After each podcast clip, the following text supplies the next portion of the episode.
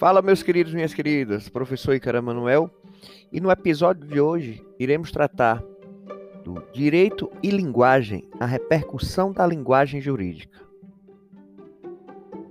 Pois bem, o direito está presente no nosso cotidiano, mesmo que não notemos, no nascimento de alguém, quando alguém realiza uma compra em um estabelecimento, quando efetua um pagamento de impostos, quando há uma briga entre amigos ou entre vizinhos, na morte de alguém querido.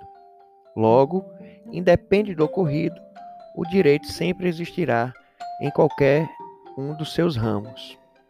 O direito acaba se comunicando devido à sua interdisciplinariedade com os diversos ramos, seja com a filosofia, sociologia, ética ou linguagem, entre outras. Eis então a grande importância da sabedoria e postura enquanto juristas. O primordial instrumento de trabalho de um advogado é a linguagem, isto é, é a sua arma, a qual este utiliza para aplicar todo o conhecimento aprendido e também para comunicar com seus clientes, assim como os outros operadores da área jurídica. Como a linguagem do advogado, via de regra, é técnica, esta pode não ser compreendida adequadamente quando for se comunicar com seus clientes, pois geralmente este não tem nenhum tipo de conhecimento jurídico. Então, os operadores de direito têm uma grande responsabilidade enquanto profissionais e a linguagem, portanto, deve ser acessível a todos para que a comunicação tenha o seu sucesso pretendido.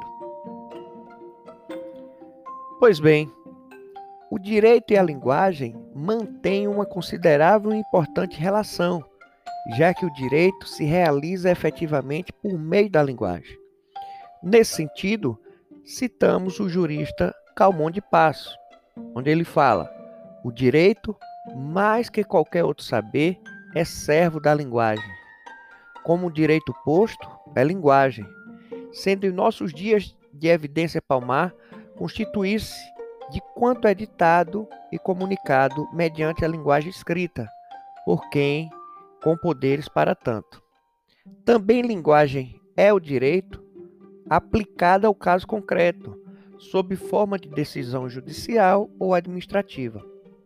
Dissociar o direito da linguagem será privá-lo de sua própria existência, porque, ontologicamente, ele é linguagem e somente linguagem. É importantíssimo frisar que o texto jurídico sempre foi marcado por suas construções complexas e por um elevado grau de capital intelectual da língua, não somente com relação ao processo de formação da estrutura textual, e sim no seu conhecimento profundo das regras, das regras gramaticais da própria língua portuguesa por causa disso, o profissional da área jurídica sempre se destacou por séculos como referência na tradição de produzir brilhantes textos e por ter um amplo domínio da norma culta. Não obstante, tal imagem construída tem sido desacreditada por vários erros básicos quanto ao uso da língua, assim como a sua estruturação dentro da linguagem. Então a comunicação não é feita apenas por escrito ou verbalmente, ela é instantânea, porque pode ser efetuada, por exemplo, por meio de um gesto, um olhar, que pode ter inúmeros significados. Desta forma, o estudo da mesma é essencial para os operadores do direito.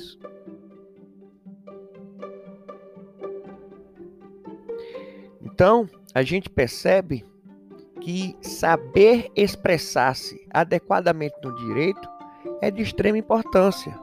É por meio das palavras que o profissional formulará o pedido do cliente, formalizando o pensamento por meio das palavras corretamente conjugadas ao seu conhecimento, com o intuito de satisfazer as necessidades do seu cliente.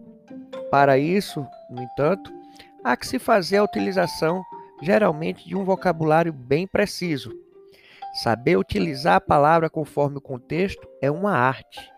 O operador do direito mas qualquer pessoa deve aprender a dominá-la. Uma das maneiras mais usadas pelo homem para que a comunicação seja estabelecida é por meio da palavra. E é por meio da palavra que a linguagem se estabelece com sucesso. Seja como for, o homem, animal falante que é, em seus três níveis de manifestação, ou seja, como humanidade, como comunidade e como indivíduo, está indissoluvelmente ligado ao fenômeno da linguagem. Ignorar-lhe a importância é não querer ver. O pensamento e seu veículo, a palavra, privilegiam o homem na escala zoológica e o fazem exercer entre todos os seres vivos. Oxalá ele saiba usar de maneira proficiente e digna esse dom da evolução criadora, pois o poder da palavra é a força mais conservadora que atua em nossa vida. Em virtude disso, a palavra e o direito estão umbilicalmente ligados. Logo, o direito é a ciência da palavra.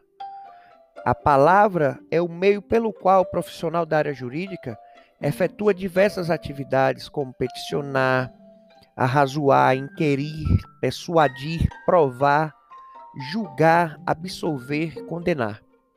Sendo assim, o magistrado deverá ter cuidado com o vocabulário que utiliza. Exemplos em que se percebe que há sutis diferenças semânticas para um profissional do direito e onde o emprego comum não consegue perceber as diferenças, tais como domicílio, residência, e habitação diferem juridicamente entre si, tal como posse, domínio ou a propriedade.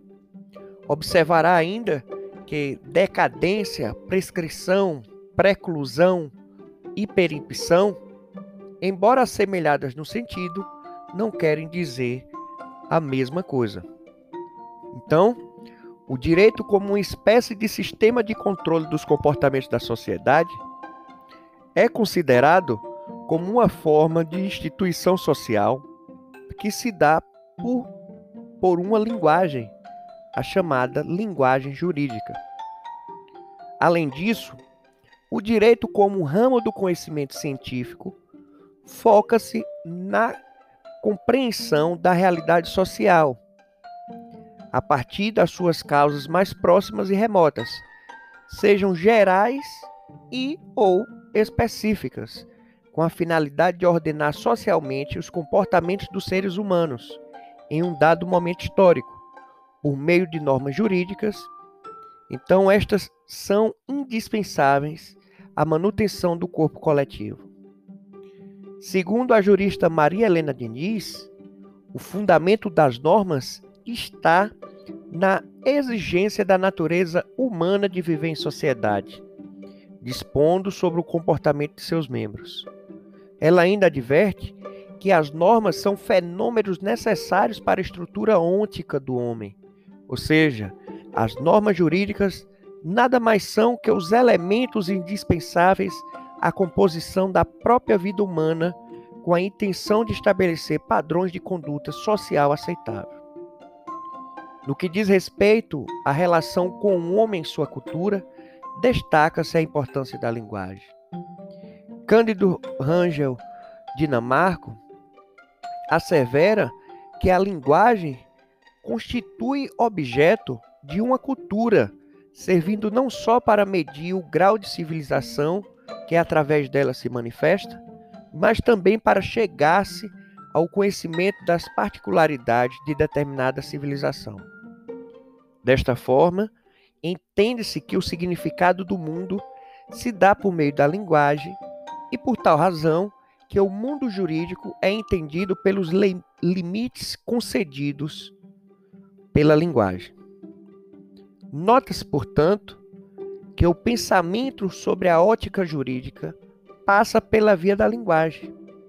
E, de certa forma, o direito é, em partes, frutificado pela linguagem. Determina-se, no entanto, que a linguagem não é exclusivo instrumento visualizado no universo jurídico. Cabe também ao intérprete da norma examinar o sentido das coisas narráveis, com a intenção de reconhecer o fidedigno significado do justo que, por natureza, é alterável conforme o percurso histórico. A linguagem, portanto, representa e realiza a comunicação do conhecimento jurídico, de forma que a norma jurídica é desvelada pelo veículo da linguagem.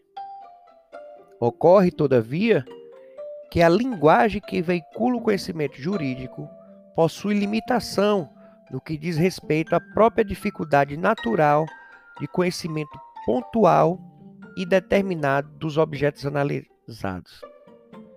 Por outro lado, o pensamento jurídico também encontra na linguagem a sua forma de exteriorização, até porque o pensamento precisa da articulação linguística, pois os signos linguísticos constituem o essencial da comunicação humana, sendo, portanto, o fundamento da linguagem. O papel do discurso jurídico relaciona-se, mesmo que indiretamente, a uma ação linguística que envolve outrem. Sendo assim, todo discurso sugere a importância do próprio homem no contexto da comunicação. Além disso, a importância do homem conta com o histórico drama que penetra no universo jurídico. E isso é apontado por Francesco Carnelucci na acepção de que o direito tem necessidade da lei para guiar os homens, mas a lei o estorva para julgá-los.